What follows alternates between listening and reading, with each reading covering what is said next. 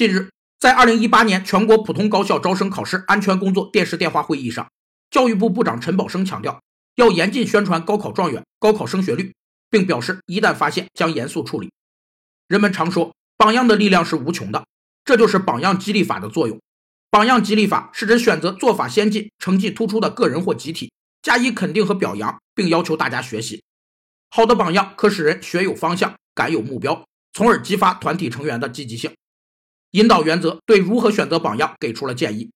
首先是仔细对比分析彼此的基本情况，寻找自身与对方各方面的差距至关重要。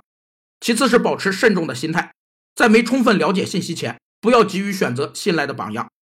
第三是不能盲目模仿。更不能全盘照搬，而是一种创新性的模仿。每年的高考状元话题都会引发很多有争议的事情，教育部的禁令也不难理解，但如此简单粗暴的解决方案显然是矫枉过正了。